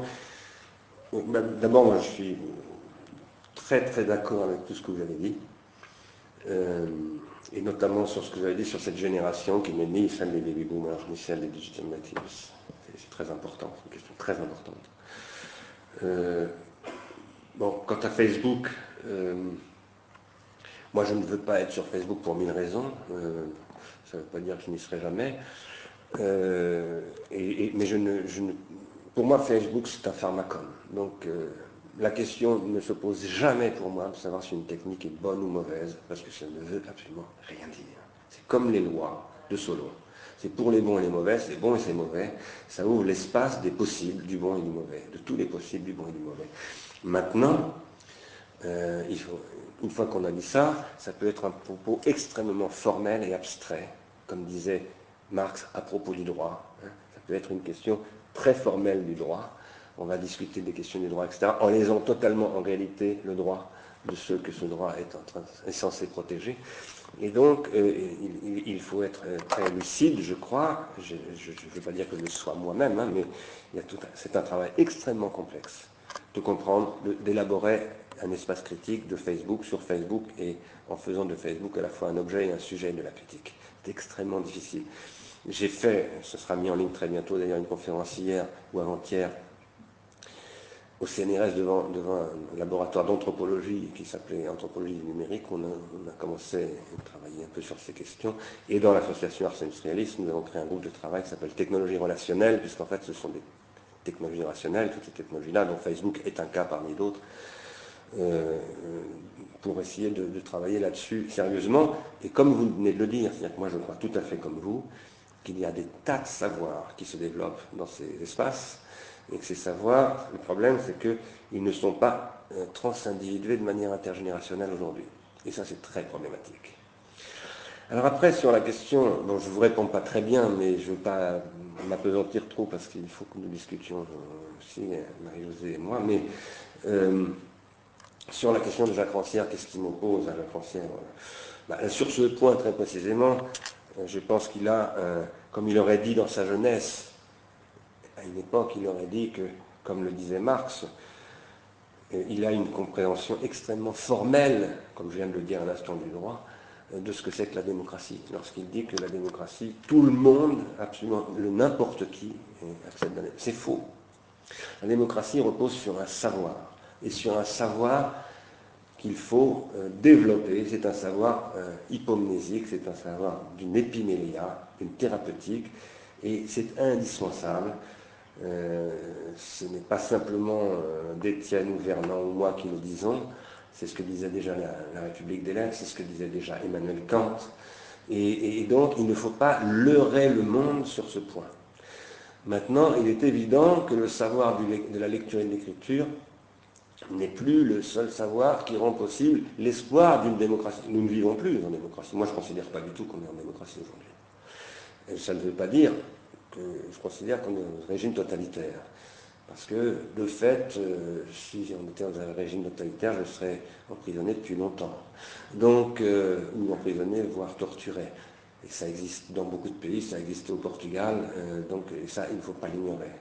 Mais ce n'est pas parce qu'il n'y a pas de torture, qu'il n'y a pas d'emprisonnement, etc., que nous sommes dans une démocratie. Nous sommes dans une société qui n'est plus démocratique, qui est consumériste, toxique, qui est dangereuse, qui rend les gens idiots parce qu'ils sont tous prolétarisés, moi le premier, et que euh, dans ce contexte-là, euh, si nous voulons repenser la démocratie, certes, la lecture et l'écriture ne suffisent plus, mais bah, il faut pas, par exemple, se mettre à penser, c'est une manière que je vais m'adresser d'ailleurs à Marie-Josée, euh, penser les, pratiques de l'image qui pullulent en ce moment. Aujourd'hui, des, tas de gens font des images. D'ailleurs, il y a des gens qui sont en train de prendre des photos en ce moment, mais il y en a qui font des images animées, et ces images animées, ils peuvent les monter, ils peuvent les, post-produire, ils peuvent les indexer, ils peuvent les diffuser sur YouTube, etc. Et ça donne des choses absolument passionnantes. Ça donne aussi des quantités énormes de choses absolument accablantes, parce que c'est de la pharmacologie. Euh, aujourd'hui, l'accès à l'image et la capacité à construire un regard passe par le fait de faire des images. Et je pense que ça, c'est une révolution organologique, pas simplement pharmacologique. Ce que j'appelle l'organologie, c'est les instruments. Je parle d'organologie générale pour désigner les instruments du savoir. Aujourd'hui, ces instruments migrent d'une manière colossale, à toute vitesse. Moi, j'ai été, euh, Rodrigo euh, Silva l'a rappelé tout à l'heure, j'ai dirigé l'INA pendant 5 ans. L'INA, j'y achetais les caméras. C'était moi qui signais les bons de commande des caméras et notamment les premières caméras numériques. J'en ai acheté pour l'INA. J'ai acheté les premiers bancs de montage numérique. Et je sais combien ça coûtait. Ça coûtait à peu près une caméra numérique à cette époque-là, 250 000 francs. Mais j'ai fait tout à l'heure des images du couvent de Saint-Jérôme qui ont la qualité de ces caméras avec ce truc. Donc, euh, il y a quelque chose qui est en train de se produire là. Alors là, le peuple et le, tiers-état de l'image, face aux professionnels de la profession, il est extrêmement intéressant, il est tout jeune, c'est le peuple des Digital Natives. D'ailleurs, si vous allez sur mon site, où je donne des cours de philosophie en ligne, euh, vous trouverez sur le premier cours un film de mon fils, 4 ans, Augustin, euh, voilà, qui a fait son premier film avec ça d'ailleurs, avec ça. Depuis, je lui ai acheté une caméra, une vraie caméra, qui pèse moins lourd que ça d'ailleurs, mais qui est plus encombrante. C'est une caméra pour enfants qui peut tomber. Ça, c'est capital. Si nous ne pensons pas cela, si nous ne repensons pas la politique sur cette base-là, si nous ne pensons pas ce que Rancière encore appelle le partage du sensible sur cette base des instruments d'accès au sensible, car le sensible, on y accède toujours à travers des instruments. La langue elle-même est un instrument, l'organone dont parlait Aristote. Et donc, si nous ne pensons pas à cette technicité, cette pharmacologie, cette organologie du sensible et du noétique, c'est-à-dire de ce qu'on appelle l'intellect, on ne pourra on, va vers une catastrophe. Il y aura, la reste publica est quelque chose de liquidé. Alors, je ne crois pas du tout que Facebook soit nécessairement ce qui détruit ou l'intimité ou la chose publique, mais à une condition, c'est qu'on se mette à l'investir d'une pensée, d'une pensée de pratique sociale. Et ça, ça demande du travail, euh, qui se fait d'ailleurs, hein, comme vous l'avez très justement rappelé, il y a des tas de gens qui y travaillent. Mais moi, ça m'intéresse beaucoup. Voilà. Et donc, euh, merci de votre question.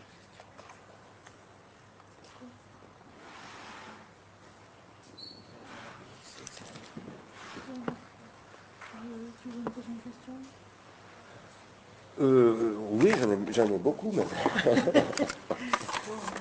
j'en ai beaucoup, mais. Nous avons quelques questions à nous poser, ce que ça intéresse.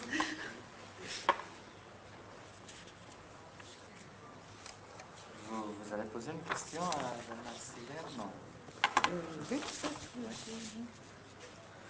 en attendant que tu peux voir ta question, je voudrais quand même dire, au nom de Rancière, euh, que que s'opposer à Rancière en disant qu'il a manqué l'articulation de la démocratie à un savoir, c'est peut-être un peu injuste parce que euh, dans le maître ignorant, il y a quelque chose qui euh, euh, est construit au contraire comme la reconnaissance pour tout un chacun d'être capable de constituer, de, se constituer comme sujet du savoir. Alors, bon, c'est vrai que le maître ignorant est, un, est aussi un exercice, euh, un exercice très réussi, mais qui, passe par une certaine euh, élégance rhétorique, une hypothèse formelle. Mais il n'empêche que ce dont il est question, par exemple, quand il décrit l'ouvrier qui est en train de poser un carrelage et qui est en mesure tout d'un coup de regarder par la fenêtre et de contempler un paysage, il, euh, euh, décrit, enfin, il désigne un, corps au travail qui euh, non seulement connaît la technique à laquelle il est attaché, il est carreleur, il pose un, plancher un carrelage, il connaît cette technique, mais à partir de ce travail, il est tout à fait en mesure de lever les yeux vers ailleurs, vers le dehors de ce travail, et dans le temps du travail. C'est-à-dire qu'il y a quand même une articulation entre l'exercice technique du travailleur et sa capacité, euh, dont il relève la présence à travers des archives, de constituer un, rapport à la vérité ou un rapport à un dehors qui est, la, qui est la base même d'un savoir sur sa propre place dans, dans la société. C'est-à-dire qu'il n'est pas immergé, il n'adhère pas à la place que lui, que lui assigne son travail, mais à partir de son travail, il arrive à euh, s'émanciper euh, lui-même. Donc, c'est ambigu de dire qu'il n'y a pas de... Non, parce que c'est pas de ça dont je parle. Enfin, pas, a, il a manqué quelque chose. Oui, oui. La démocratie est un savoir. Oui, mais la démocratie, c'est pas un savoir carrelé. Euh, la démocratie, c'est savoir lire et écrire. Donc, et, donc tous n'ont pas accès au savoir lire et écrire, que bien entendu que, Jacques Rancière souligne très magnifiquement d'ailleurs. L'exemple de Jacques Auté, c'est par rapport à un exercice de lecture. Hein. le, maître ignorant. D'accord. C'est une affaire de lecture. Oui, mais tu sais très bien que Rancière pose en principe dans de nombreux textes, il a, il a écrit d'innombrables fois, que la démocratie est ce qui est ouvert à n'importe qui. Et c'est faux. Donc c'est là-dessus que c'est là-dessus que j'objecte. après, après et, par ailleurs dans le partage du sensible, euh, et, dans le partage du sensible, par ailleurs, il n'instancie jamais la question de la technicité de ce sensible et de, de son partage technologique. Et il y a des rôles qui sont induits par la technologie. Il y a une division industrielle du travail, avant une division industrielle du travail, il y a une division du travail tout court qui, ouvre des espaces. Et c'est pas vrai qu'il y ait un partage du sensible avant la technique. C'est la technique qui ouvre le partage du sensible. Ça ne se réduit pas à la technique. Et ça, je pense que Rancière, qui par ailleurs, comme tu viens de le rappeler à juste titre, s'intéresse tellement aux savoirs ouvriers, donc aux savoirs techniques. C'est très paradoxal qu'ils disent tout cela, mais en même temps c'est paradoxal et en même temps c'est pas du tout paradoxal. C'est une espèce de méfiance d'un normalien vis-à-vis du savoir de l'école normale et, d'une espèce de réaffirmation qui commence en fait dans la nuit des prolétaires, c'est-à-dire bien avant tout ça, euh, où il se trompe précisément parce que la nuit des prolétaires parle de tout sauf des prolétaires. Je suis désolé, les prolétaires, c'est pas ce qu'il y a dans la nuit des prolétaires. Dans la nuit des prolétaires, il y a des ouvriers qui sont qualifiés, qui sont cultivés, ce ne sont pas des ouvriers prolétarisés. Un ouvrier prolétarisé, ce n'est pas du tout ce qui est dans la nuit des prolétaires. Donc il y a un malentendu sur la question du savoir, du prolétariat, de l'émancipation chez Rancière qui est très problématique, et qui est aussi très problématique dans son esthétique d'ailleurs. Maintenant, ça ne, veut pas dire que Rancière, c'est extrêmement important, Rancière, c'est extrêmement intéressant. Mais sur, sur cette dimension-là, pour moi, il y a un grand problème. Et c'est je n'ai pas envie d'embêter Jacques Rancière, que j'ai beaucoup d'estime, mais je pense que c'est un problème public aujourd'hui très important. Et par rapport à la question qu'on vous posait par exemple sur Facebook, c'est capital. Donc euh, aujourd'hui, la technologie politique, elle est dans l'écriture électronique. Elle n'est pas seulement dans l'écriture électronique, et l'accès à l'écriture électronique suppose l'accès à l'écriture tout court, parce que pour taper sur un clavier, il faut d'abord savoir lire et écrire, mais sauf que ce n'est plus une simple écriture. Euh, euh, comment dire, telle qu'elle apparaît en Grèce ou même à l'époque de Luther ou, de Kant. Et, donc voilà. Alors, après, ben, moi, la question que je voulais te poser, mais je te l'ai déjà posée d'une certaine manière, euh, Marie-Josée, c'est. Enfin, j'en ai plein des questions, mais. Euh, l'art et la politique, pharmacologie de l'image, l'art et politique, bon, j'aurais mille choses à dire par rapport à ça. j'aurais aussi d'ailleurs des questions à te poser, d'informations sur Godard son rapport euh, au protestantisme, etc., parce que ça m'intéresse énormément. Je suis beaucoup moins cultivé que toi, euh, en particulier dans ce domaine de, la, godarologie, mais euh, pour moi, il a... Pour moi, là, il faudrait d'ailleurs dire la godardologie, normalement. Euh, pour moi, euh, bah, si, si j'aurais aimé en savoir plus sur Godard et le protestantisme, c'est parce que Luther, qui est quand même le grand moine qui se révolte à un moment donné contre ce qu'on voit là la, dans les églises à, Lisbonne, notamment, mais qu'on voit aussi en Allemagne et partout, à cette époque-là, c'est-à-dire l'église arrogante, riche, écrasante et trahissant totalement ce qu'il y a de bon dans le christianisme, car il y a quelque chose de foncièrement bon dans le christianisme. Et il se révolte contre quoi? Contre une appropriation par les clercs de l'accès au texte. Et il mène une politique de la publication qui a fait l'objet d'analyses formidables où vous savez bien qu'il y a des lois qui ont interdit, tout comme Adopi vous interdit de faire des choses aujourd'hui en France, qui interdisaient d'annoter les textes. Si vous annotiez un texte, vous n'étiez pas prêtre, vous pouviez être emprisonné. Et ça, c'est dans plusieurs États, ça a eu lieu à l'époque de Luther. Il y a eu une lutte du pharmacone et de l'upomnématone qui a été extrêmement vive. Eh bien, euh, aujourd'hui, par rapport à l'image, je pense que l'enjeu est fondamental de revisiter cette question et voilà, je t'interroge un peu sur Godard et son rapport au protestantisme. Et, qu'est-ce que toi-même tu penses de finalement cette vulgarisation de l'image? Vulgaire voulant dire deux choses, ça veut dire Sarkozy par exemple, mais ça veut dire aussi commun, c'est-à-dire accessible à tous, ce qui est si important pour Jacques Rancière d'ailleurs, euh, accessible à n'importe qui, pas pour faire n'importe quoi. Pour finir, euh,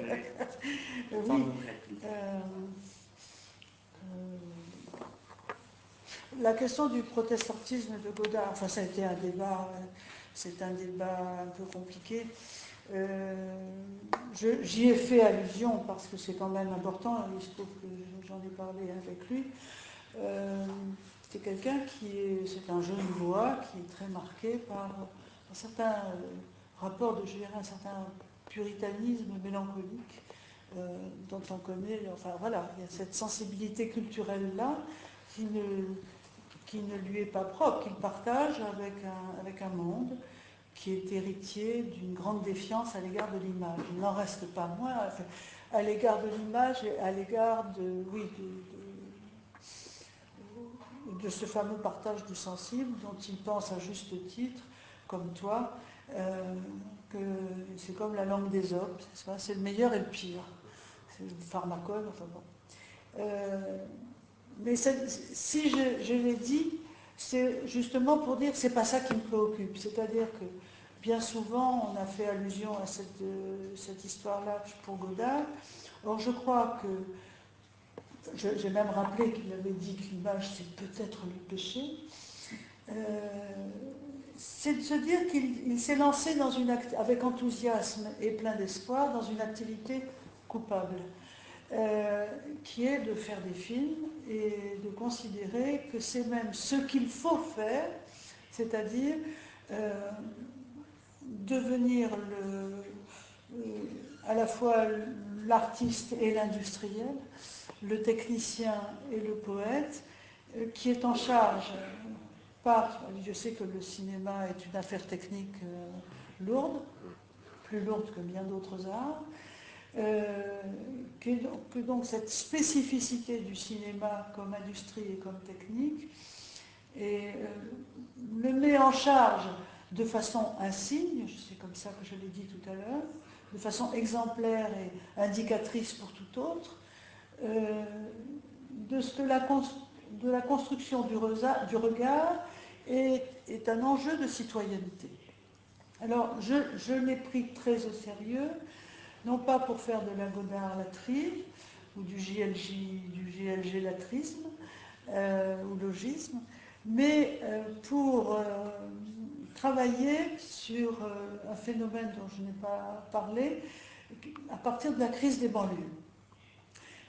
dans l'année il y a cinq ans, il y a eu en France une, violente crise de banlieue, c'est-à-dire à la suite d'une poursuite policière des, enfants, de, tout jeunes adolescents, poursuivis, ont été poursuivis et euh, se sont réfugiés dans une, dans une espèce de, de ce qu'ils ont cru être un abri, et ont, pour échapper à la police, se sont trouvés dans un, ont été électrocutés et sont morts.